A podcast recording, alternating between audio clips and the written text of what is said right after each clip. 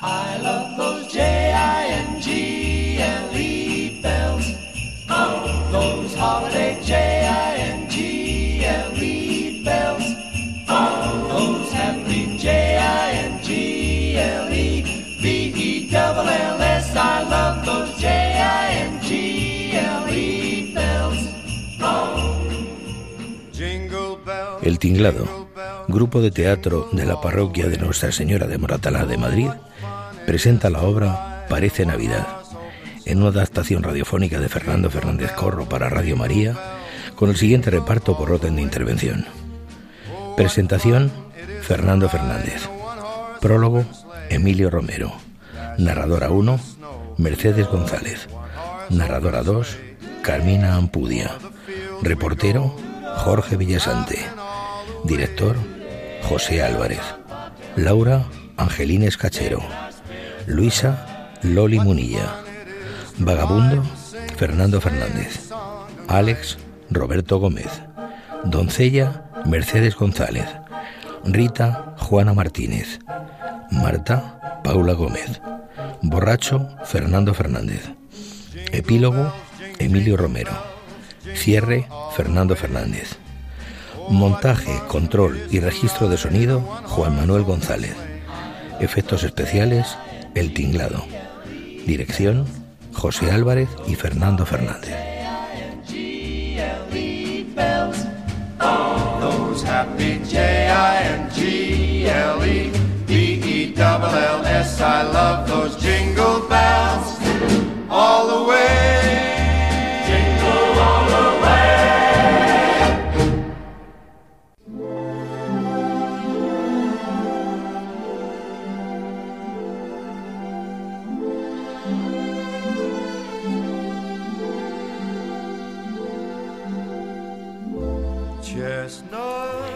La siguiente dramatización que les va a representar el grupo de teatro El Tinglado pretende hacerles pensar sobre la diferencia de ser y parecer en todos los procesos de nuestra vida, pero más concretamente en este tiempo navideño, pues a veces parece que nos importen más las apariencias por el qué dirán que el vivir todos y cada uno desde nuestro interior el verdadero espíritu de esperanza, ilusión y alegría que nos deben deparar estas entrañables fiestas.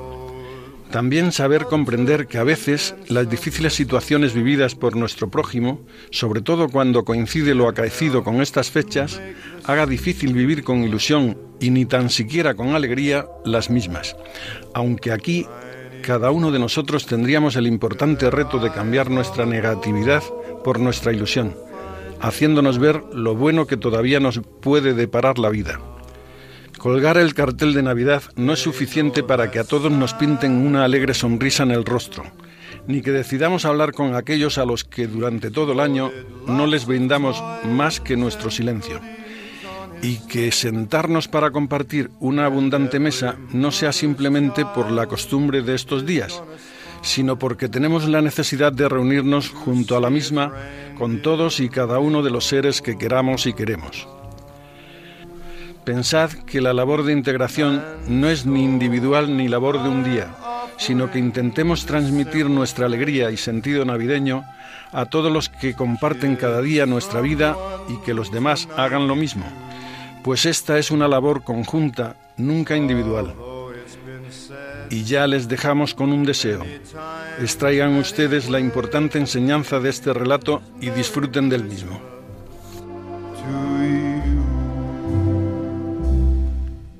La historia empieza en la redacción del periódico Siempre es Noticia.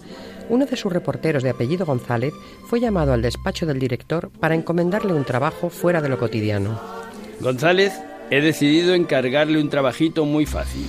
¿De qué se trata, señor director? Tiene que hacer un reportaje de algo que existe, pero en lo que todo el mundo está convencido que cree sin preguntarse qué es ni por qué. La Navidad. ¿Qué le parece? Bueno, en principio no lo veo demasiado difícil. ¿Qué es exactamente lo que espera de mí? Mire, González, usted y yo sabemos que a la gente le gusta hacerse la ilusión de que la Navidad es algo muy bonito. Un tiempo ideal en que todas las penas se olvidan y las familias se unen. Esto es lo que nuestros lectores quieren leer. Esto es lo que les vamos a dar. Y esto es lo que usted tiene que escribir. Pero ¿no cree que pueda ocurrir que a la conclusión que yo llegue con mi investigación sea diferente de lo que las gentes quieren aparentar?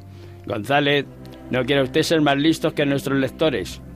Limítese a hacer bien su trabajo y no se preocupe de nada más. Eh, señor director, con todos mis respetos le advierto que voy a hacer un verdadero trabajo de investigación y que no voy a ocultar los resultados de mi trabajo, sean los que sean. Allá usted, González. A ver, ¿a qué tiene más apego? ¿A sus principios o a su paga? El reportero salió del despacho malhumorado. Mira por dónde. Voy a empezar visitando primero a una familia rica. Suelen ser más frías y calculadoras, y poco dados a mostrar sus íntimos sentimientos. Ya verás tú qué divertido le va a parecer a mi director. Pronto nuestro reportero llamó a la puerta de una de esas características casas de las clases acomodadas. Una mujer de unos 30 años, abriendo con desgana, le preguntó con un cierto tono displicente. ¿Qué desea? Buenos días, perdone la molestia. Mi nombre es González, Óscar González, del periódico Siempre es Noticia, y estamos haciendo un reportaje sobre la Navidad. ¿Le importaría contestarme a unas preguntas? Ya que ha hecho su presentación, haré yo la mía. Mi nombre es Laura Acosta y no me importa en absoluto atenderle. Pase y siéntese. Discúlpeme un instante que voy a atender el teléfono. No faltaba más. Muchas gracias. Qué extraño que me hagan pasar a la casa.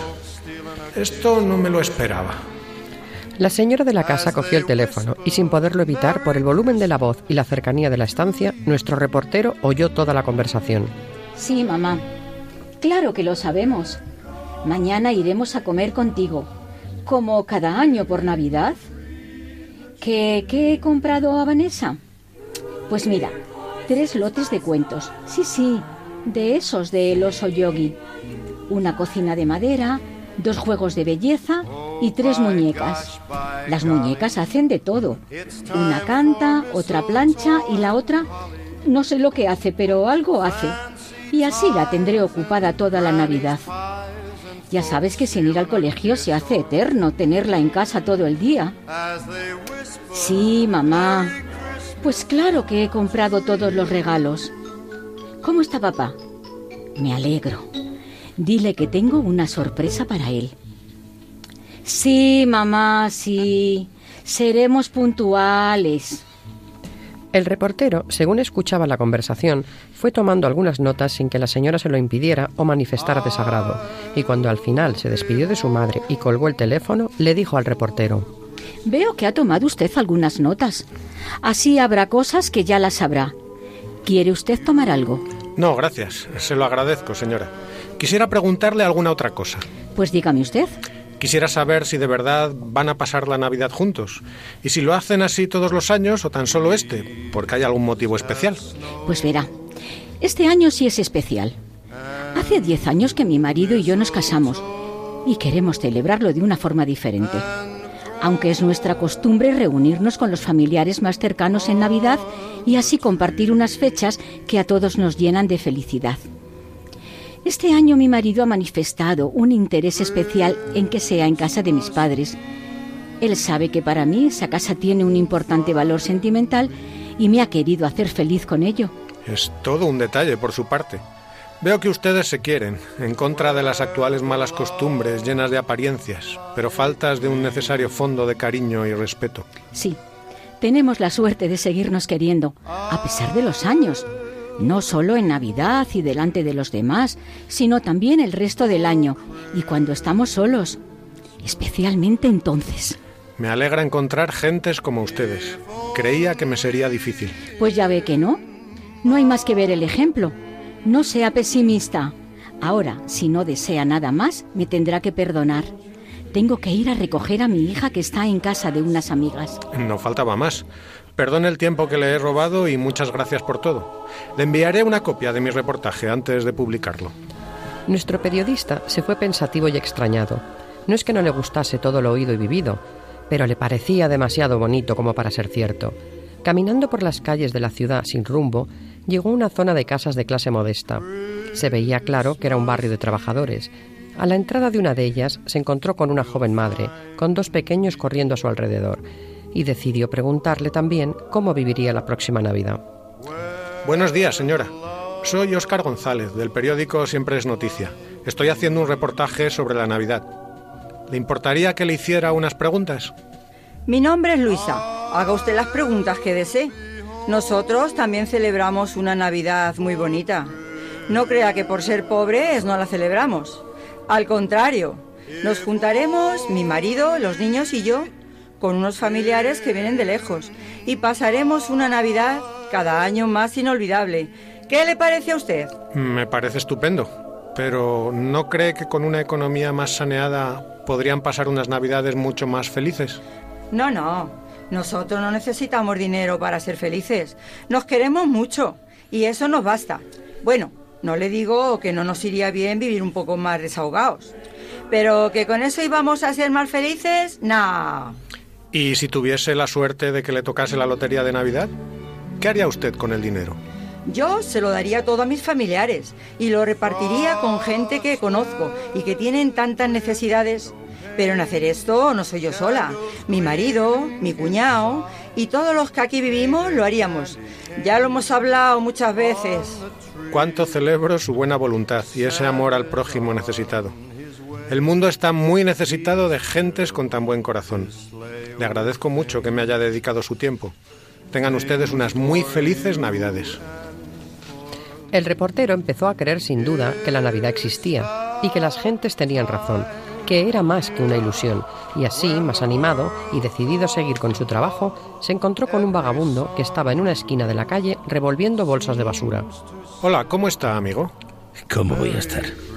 ¿Es que no me ve rebuscando en la basura? Perdón, quizá la pregunta no haya sido oportuna. Estoy haciendo un reportaje sobre la Navidad. ¿Le importaría contestarme unas preguntas? ¿Qué quiere usted saber sobre la Navidad? Todo el mundo sabe que es una tomadura de pelo, que no existe. Es un cuento inventado para gastar dinero las gentes que pueden derrocharlo. ¿Sabe? No se puede imaginar lo que se aprende en la calle sobre la Navidad. Si fuera verdad que sirve para unir a las gentes, no cree que yo que vivo en la calle lo habría visto. Pero he visto tantas familias desunidas que saliendo de una fiesta o de una cena para celebrar la Navidad intentando aparentar una falsa unión. Pero ¿no cree que la Navidad a veces sirva para unir a gentes que han estado separadas durante mucho tiempo? Mire, si existiera de verdad, las limosnas, eh, las limosnas fuertes durarían todo el año. ¿Y dónde está su familia? Mi familia.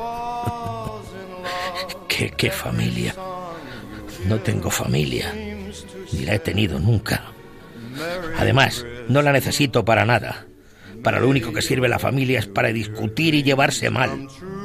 No vale la pena tenerla. He visto muchas que aparentemente son muy buenas, pero que luego se comportan como verdaderos tiburones. Así que no, muchas gracias. No necesito tener una. Le agradezco haber podido contar con su testimonio. Ha sido muy interesante. Los hombres y sus circunstancias nunca son iguales. Las cosas siempre dependen de la situación por donde pase cada uno. Mucha suerte, amigo. El reportero volvió a su casa un tanto contrariado y encendió enseguida su ordenador para redactar su artículo, aunque costándole escribir con cierta fluidez por todos y cada uno de los testimonios recogidos. No puede ser. Es increíble que todo lo que me han dicho sea verdad y, sin embargo, con opiniones tan opuestas. No creo que ese vagabundo sea tan escéptico. ¿Y los ricos? ¿Me van a decir a mí que esa presunta unión es real o es solo un escaparate? Me cuesta creerlo. Intentaré contrastar si es verdad todo lo dicho o si me han engañado con sus comentarios, como una pose para quedar bien.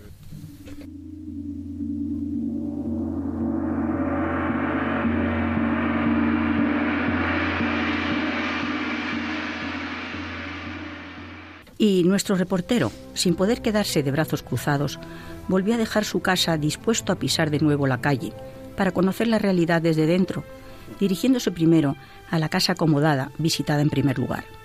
Al llegar allí, vio a Laura, la señora dentro de su casa sentada en el sofá, y su esposo cargando en sus manos dos maletas.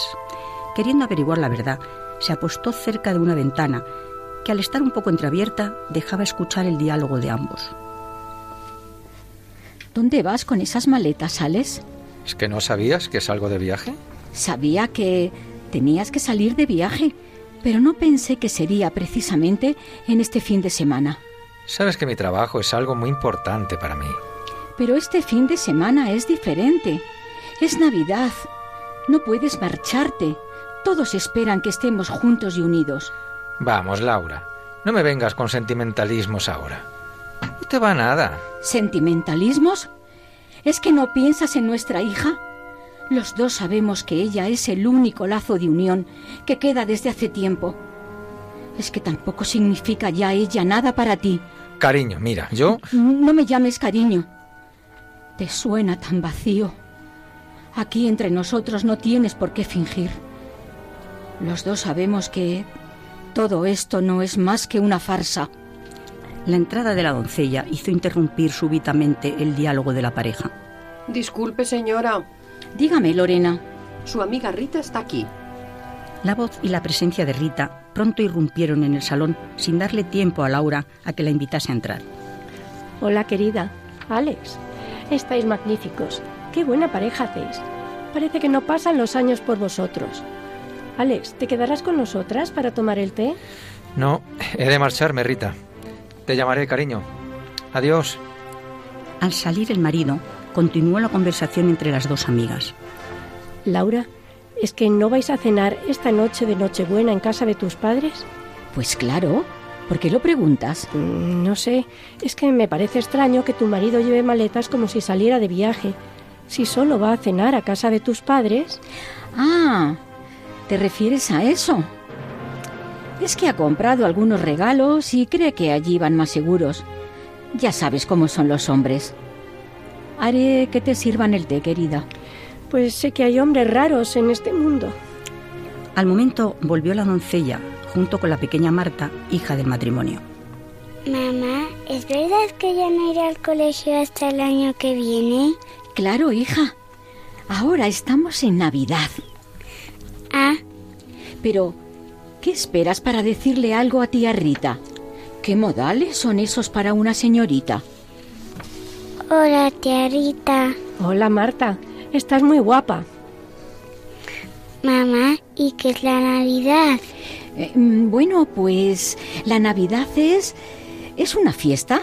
¿Una fiesta? Eso, eso es, hija. ¿Y cómo es? Pues una fiesta donde... donde te regalan muchas cosas. ¿Te gusta? Entonces, como en mi cumpleaños, que también me regalan cosas. No te canses, Laura. En estas fechas todos los niños nos bombardean con las mismas preguntas. Eh, bueno, Marta, vete a jugar con la doncella. La niña salió de la estancia junto con la doncella. Nuestro reportero, que había sido testigo de excepción a través de aquella ventana entreabierta, decidió marcharse por no resistir más ese bochornoso espectáculo de hipocresía, decidiéndose a ir a la zona donde se entrevistó con Luisa, aquella mujer del barrio modesto, por ver si ésta fuese capaz de hacerle cambiar esa sensación de amargura y vacío, dejado por la experiencia anterior. Al llegar, hizo intención de llamar al timbre de la puerta para saber lo que estaba pasando dentro, pero no le hizo falta, pues se oía la voz de Luisa gritando e intentando hacerse oír por encima del enorme escándalo que estaban armando varios borrachos y una buena panda de niños. ¿Dónde estará ese borracho y sinvergüenza que tengo por marido? Desgraciado, todo el año borracho. Y en Navidad, para variar, también. Si le cojo, maldita Navidad. Todos creen que en Navidad todo el mundo es feliz. Maldita Navidad. Si al menos fuéramos ricos, eso sí que lo pasan bien. Eso sí que son felices. Si me tocase a mí la lotería, me iría lo más lejos posible a un sitio donde nadie me conociera. Pero claro, ¿cómo me va a tocar con la mala suerte que tengo?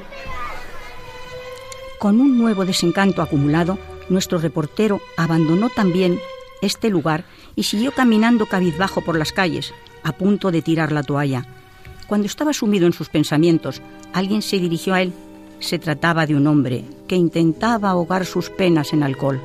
Eh, ¿qué ¿Quiere un trago, amigo? Ande, acompáñeme.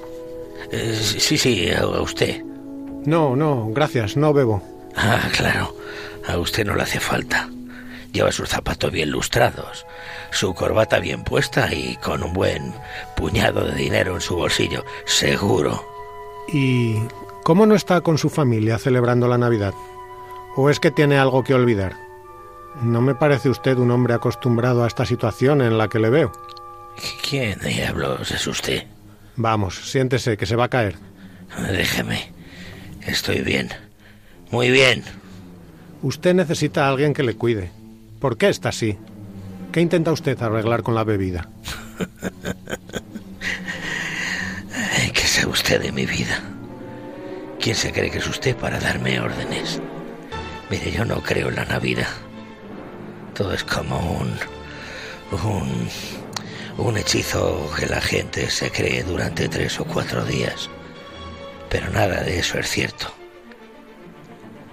Hay gentes que comen bien mientras otros pasan hambre, se divierten y ríen, mientras otros están muertos o luchando por un país que nunca les dio nada, ni nunca les dará, a no ser que seas alguien respetable, a quien todo el mundo quiere imitar, aunque por dentro estés corrompido por el poder, el odio o el dinero. Eh, ¿Sabe una cosa, amigo? Yo no siempre fui así. Recuerdo las navidades que pasaba de pequeño y aún siento nostalgia. ¿Cree que la Navidad fue creada para los niños? Yo era el menor de mi familia. Mi padre, aunque algo mayor, se había casado con mi madre por un acuerdo establecido por mi abuelo. Mi abuelo había fundado un gran imperio que legó a mi padre. En mi vida había comodidad, bienestar y yo diría que bastante lujo. Poseíamos casas, coches y propiedades. Pero nunca fuimos una familia como las demás. Mi padre nunca quiso a mi madre. Solo la respetaba porque era la madre de Esteban, mi hermano mayor. Mi padre nunca fue un hombre demasiado cariñoso con nosotros. Pero con Esteban era diferente. Adoraba a mi hermano. Tenía puestos en él todos sus sueños. Además de ser el primogénito, mi hermano era el ser más comprensivo y dulce de todos nosotros. Al contrario que yo, que siempre tuve un carácter difícil que mi padre nunca supo comprender. En Navidad solíamos esquiar. Teníamos una pequeña cabaña. Yo había insistido en ir. Mi hermano había cedido. No de buena gana, pero él se desvivía por complacerme. Sabía que yo no conseguiría nunca recibir de mi padre lo que él había recibido sin el menor esfuerzo. Una luz cayó sobre nosotros mientras esquiábamos y mi hermano murió dos días después de la noche de Navidad. Desde aquel día mi vida cambió por completo. Mi padre no solo me despreciaba, sino que también me odiaba. Deseó que yo hubiese muerto en su lugar, pero yo solo tenía una pierna rota y, y la cabeza abierta, ¿sabe? Demasiado poco en comparación con Esteban. ¿Dónde estaba Dios? Dígame, ¿dónde estaba? Yo no pude ni siquiera ayudarle. No me dejaron ni verle. Me prometí a mí mismo ser como él. Pero aunque estudié en los mejores colegios, me gradué, fui a la universidad, hice carrera militar y me condecoraron, él nunca valoró mi vida. Siempre me censuró e incluso me comparó con él. Cuando le presenté a María, mi novia, se enfadó mucho conmigo. Nunca quiso que me casara con ella. Él ya había preparado mi matrimonio, como habían hecho con él. Nunca supe que era un alcohólico hasta que murió. El alcohol lo había matado. El doctor nos contó a mi madre y a mí que había estado bebiendo desde la muerte de mi hermano. Nunca me perdonó, ni tampoco se arrepintió de nada antes de morir. Me dijo, tu hermano nunca habría dejado que tú murieses. Sentí una profunda lástima de él. Deseé haber muerto aquella Navidad y que mi hermano aún viviese. Entonces, él hubiera sido feliz, pues comprendí que su vida había sido dura. Nuestro imperio se vino abajo. El alcohol no solo acabó con él, sino también con todo nuestro dinero. Tuvimos que pagar muchas deudas que había dejado pendientes. ¿Comprende ahora por qué bebo? ¿Comprende ahora por qué no me gusta la Navidad? No creo en ella. Y tampoco creo en un Dios salvador. ¿Dónde estuvo cuando más falta nos hacía?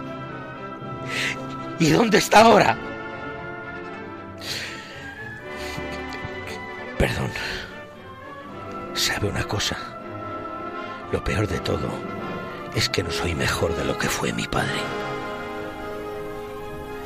El reportero quedó sin respuesta, mientras que sus ojos se quedaron fijos en él, y en su mente nació una historia para su artículo de Navidad, pero en su corazón nació un sentimiento de ahogo e impotencia. Ya en su camino de vuelta a casa, solo tuvo un pensamiento en su interior. Parece que además de terminar el artículo, tendré que arreglar algo que lleva años sin funcionar y que debería hacerlo de nuevo. ¿Cómo estarán? Solo es una llamada. Al llegar a casa, parecía tener solo una idea en su mente, y acercándose al teléfono, y después de marcar un número en el mismo, empezó a arreglar aquello que tenía pendiente, según él, hacía unos cuantos años. Hola, cariño. Feliz Navidad. the years we all will be together if the fates allow. Esperamos que después de haber escuchado la dramatización que les acabamos de ofrecer, hayan entendido la diferencia entre ser y parecer, y que a partir de este momento el título de esta narración, Parece Navidad, seamos capaces de cambiarlo llenos de alegría y con la ayuda de todos en Es Navidad. No nos conformemos con los sucedáneos, porque si no, el bello mensaje, el importante, el de verdad, como es el nacimiento de Jesucristo, acabaremos olvidándolo. Por tanto, con la alegría de estas entrañables fiestas, os deseamos que sigáis disfrutando de una familia unida, todos y cada uno de los días de vuestra vida, sin olvidar compartirlo con vuestro prójimo. Que Dios os bendiga.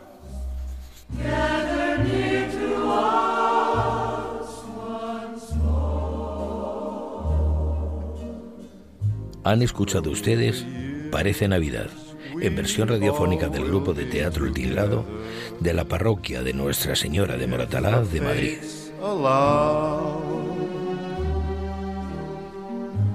Hang a shining star upon the highest bar